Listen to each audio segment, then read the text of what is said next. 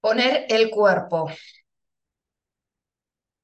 el ritmo, los tiempos del cuerpo, se han convertido en un obstáculo para la sociedad y la realidad actual, donde todo el tiempo se promueve la inmediatez, lo express, lo virtual. Si bien es cierto que la tecnología nos permite salvar muchas distancias, está generando una distancia justamente entre nosotros, nosotras y nuestro cuerpo. Como un exceso de elemento de energía aire que está llevando al desarraigo de nuestras raíces y de nuestra nutrición.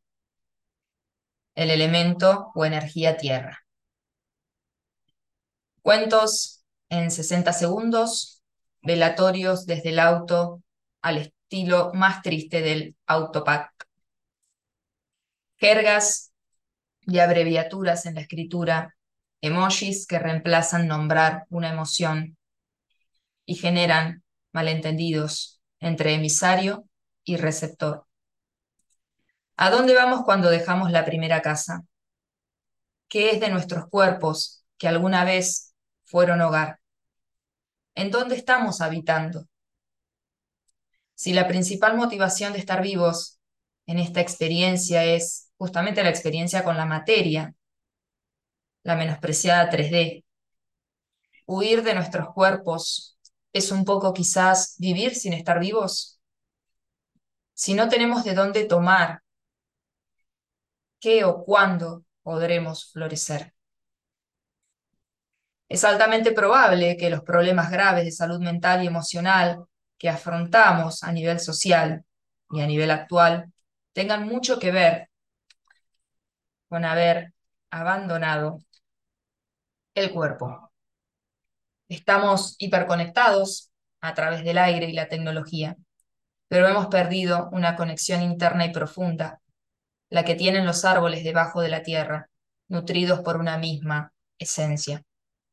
Como si nos hubiéramos quedado sin piso, todos pendiendo, colgados a redes Wi-Fi o datos móviles, demasiados cables y poca raíz. Soy Gaby García Lizalde, Yo Soy Otro Tú. Esto lo escribí en un viaje en tren de regreso a casa. Y mm, justamente el otro día en un posteo acerca de, bueno, la experiencia que voy teniendo acompañando a mi hermana Sole, de quienes muchos conocen su historia, ¿eh? y, está en los episodios de, eh, de acá de Spotify, del podcast. Eh, sin hogar no se puede atender al corazón. Eso fue uno, el cierre, la frase de cierre de un posteo. Y, hablaba en ese posteo también de que las cosas que son realmente importantes en esta vida, en esta experiencia 3D, en esta experiencia de habitar un cuerpo y de vivir la vida a través de la, experiencia física, eh, lleva tiempo. Justamente esta experiencia, y me acuerdo ahora de la película Lucy, donde en un momento Lucy habla con los científicos y, les muestra imágenes mientras les va hablando y les muestra la imagen de un auto pasando por una carretera y empieza a acelerar la velocidad y hasta que es tanta la velocidad del tiempo que el auto no se ve. Entonces, eh, esto también lo dice un curso de milagro. Hay un montón de todas estas este, caminos de conciencia que hablan de esto, de que este es una, es una experiencia espacio-temporal donde el tiempo se ralentiza para que pueda existir una experiencia terrenal, para que podamos habitar un cuerpo. Si aceleramos la velocidad del tiempo y del espacio, no existe nada, no hay nada. ¿eh? Es como esto que dicen de que en realidad esto que nosotros tocamos la mano, en realidad es, es vacío. No lo podemos ni pensar, nos da impresión porque nos tocamos y parece real, ¿eh? por en realidad el choque entre este, electrones, protones, átomos, bueno, no sé, no sé nada de física, pero ustedes me entienden, ¿no? Es toda una em, percepción sensorial de una experiencia de vida. Y mm, estoy muy embanderada en, em, en, haber, haberme dado cuenta a través de mi experiencia personal y ver lo que está pasando a nivel social y ver lo que está pasando también por acompañar a mi hermana que tiene discapacidad, que justo tiene una discapacidad este, que tiene que ver con salud mental, cuán importante es el cuerpo, la presencia, el contacto físico, Eh, es por eso que les venía también hablando mucho de documentales como eh, La sabiduría del trauma de Gabor Maté.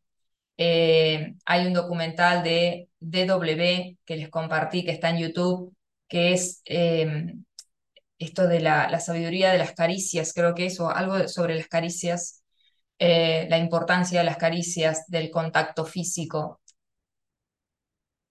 Siento que en este, este último tiempo, esta, estos últimos, esta última década quizás, eh, con esta exacerbación del New Age, del espiritual, de lo espiritual, de la búsqueda de conciencia, del querer comprender, del querer sanar, eh, hemos malinterpretado, como suele pasar, el ser humano malinterpreta muchas veces las cosas, nos bandeamos, nos polarizamos, nos fanatizamos con las diferentes eh, aperturas, ¿no? los nuevos caminos que aparecen, y en lugar de, de entender que son recursos eh, para seguir habitándonos de manera más consciente, a veces nos, deshabitamos por ir detrás de no sé qué cosa. Eh, pero bueno, hay un episodio acá en el podcast también que se llama No sos un cerebro flotante y esto tiene que ver con que no somos eh, solo espíritu, porque si no, no estaríamos acá habitando el cuerpo. La experiencia espiritual, somos espíritu, ¿ok? Claro que somos espíritu, pero acá vinimos a tener una experiencia material, física, corpórea, vinimos a experimentar los tiempos de la naturaleza, los tiempos de la materia, los tiempos de habitar un cuerpo, eh, esto de los límites, la limitación, el condicionamiento que implica. Y creo que ha sido quizás tanto la limitación, el condicionamiento que se ha sentido que ahora nos, nos fuimos a escapar de toda esta experiencia, que es el, el fin, es que experimentemos a través de la materia, pero ahora nos estamos escapando a través de la espiritualidad, a través de este, caminos de conciencia, a sobreidentificarnos solo con esa, em, ese matiz de todo lo que somos. Eh, el conflicto con esto es que justamente estamos escapando de la experiencia que vinimos a vivir.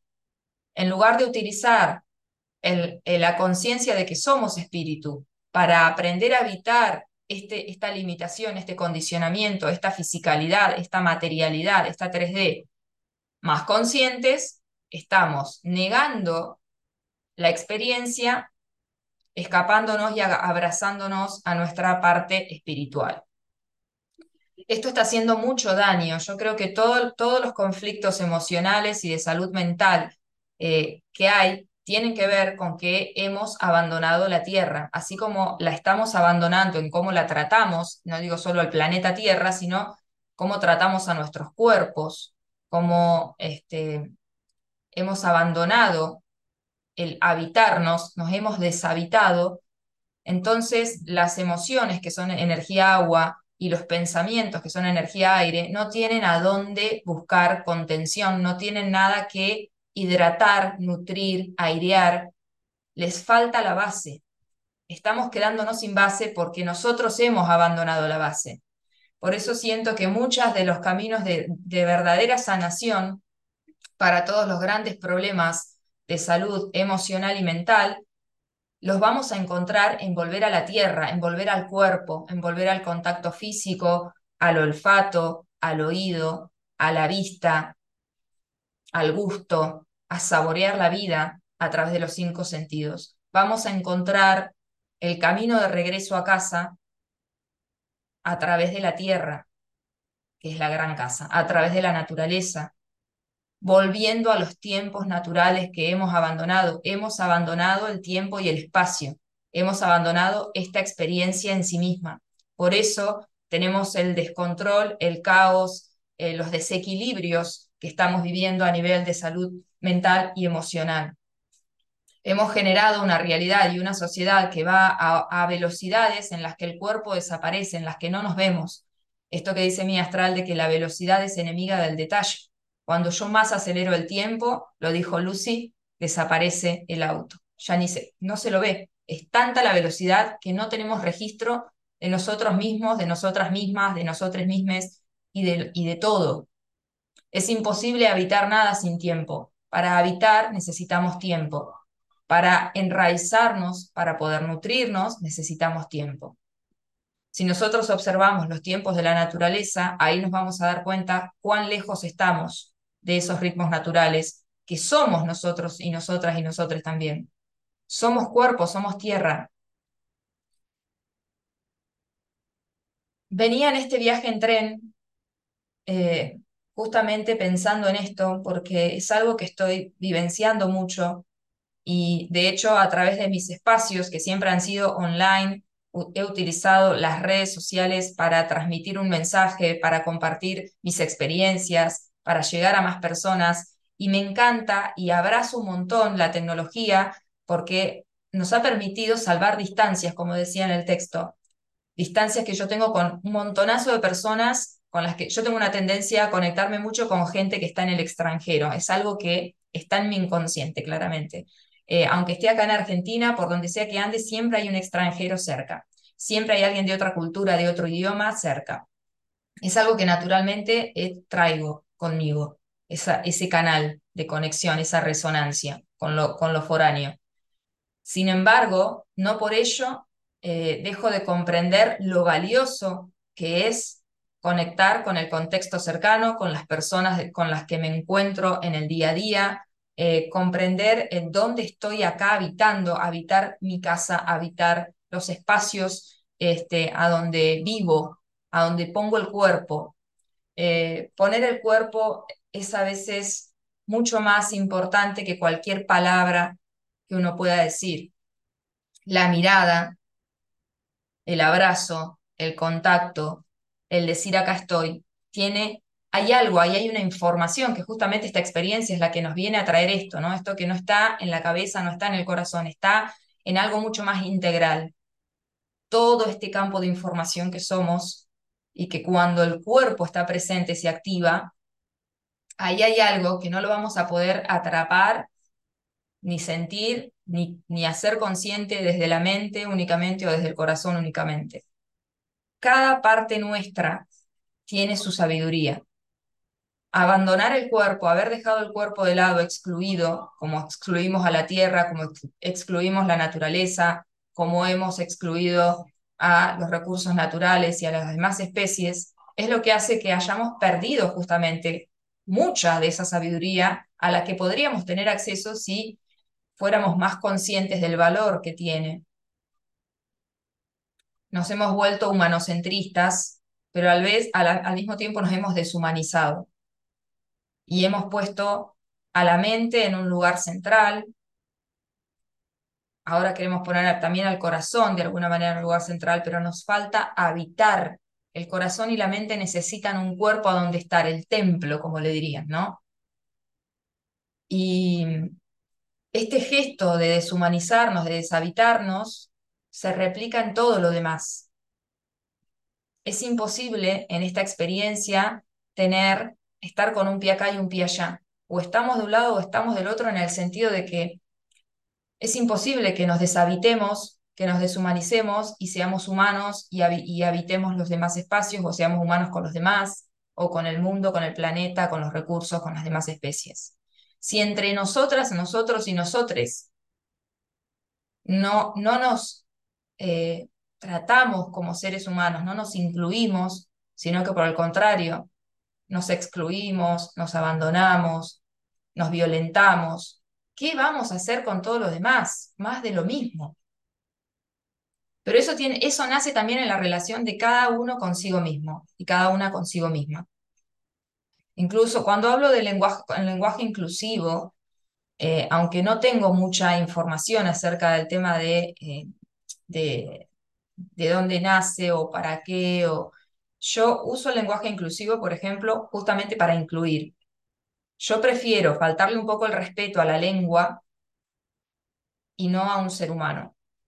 Prefiero que alguien más, porque yo utilice la E en una palabra, se sienta incluido y no dejar de usarla para no faltarle el respeto a la lengua española y hacer que otra persona, que otro corazón se sienta no tenido en cuenta o no se reconozca en lo que estoy nombrando. Estamos en tiempos donde incluir, aceptar, abrirnos de nuestra propia lógica, entender que hay muchas formas de habitar la vida y que todas son igual de respetables, es fundamental. El ser humano no tiene que salvar al planeta. El ser humano se tiene que salvar a sí mismo porque el único problema lo tiene el ser humano consigo mismo. Y solo salvándonos a nosotros mismos es que vamos a poder reincorporarnos al ritmo natural del planeta, de las demás especies, que incondicionalmente, por ese amor que son, nos van a volver a recibir e incorporar. Somos nosotros quienes estamos profanándolo todo. El planeta no necesita que lo salven, el planeta funciona perfectamente hasta que el hombre, el humano, el ser humano mete ¿eh? sus ideas de lo que debería ser, explota los recursos naturales, explota la tierra en la que habita, sin pensar en mañana, solos teniendo esa, ese hambre voraz, cortoplacista de satisfacción de su propio ego, y así estamos. Pero esto no es, es solo el efecto y la consecuencia de algo que hacemos con nosotros mismos y nosotras mismas y nosotras mismas. Poner el cuerpo. Me gustaría, para cerrar un poquito este episodio, eh, dejarte estas preguntas, que te puedas preguntar, que, que ojalá te den ganas de preguntarte y que te den ganas de registrar en estos días a dónde estás poniendo tu cuerpo y si estás habitando tu cuerpo, a dónde estás, a dónde estás. ¿Estás en tu cuerpo? ¿Estás acá? ¿Estás conectada o conectado con lo que estás haciendo, con las personas con las que estás compartiendo? ¿A dónde estás? ¿A dónde estás habitando? ¿A dónde estás viviendo? ¿Y en qué situaciones podés registrar, reconocer, vivenciar la importancia de poner el cuerpo y la diferencia de cuando uno no pone el cuerpo? Quizás lo puedas ver a través de un otro, de cuando el otro no pone el cuerpo, cuando el otro no está presente, vos cómo te sentís. Eh, veo muchísimo cuando salgo a comer, cuando ando por la calle, muchas veces eh, que veo a dos o más personas juntas sin mirarse, sin compartir ese momento, sino cada uno con su teléfono móvil. Y es súper triste ver eso, porque nos damos cuenta de que así estamos. A veces, hasta estando solos con nosotros mismos, lo primero que hacemos es agarrar el móvil.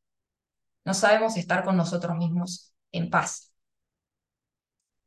Eh, siento que ese va a ser el único camino de regreso posible, real, genuino, el volver a buscar a la tierra, volver a buscar al cuerpo, volver a buscar y activar los cinco sentidos, no como una anestesia, no buscar exacerbar, ¿no? Comer mucho, todo lo que me guste, abrumarme escuchando cosas o viendo cosas, que ya lo estamos haciendo, o exacerbando el contacto eh, sexual que no íntimo con otras personas solo por purgar esa desesperación que llevamos dentro.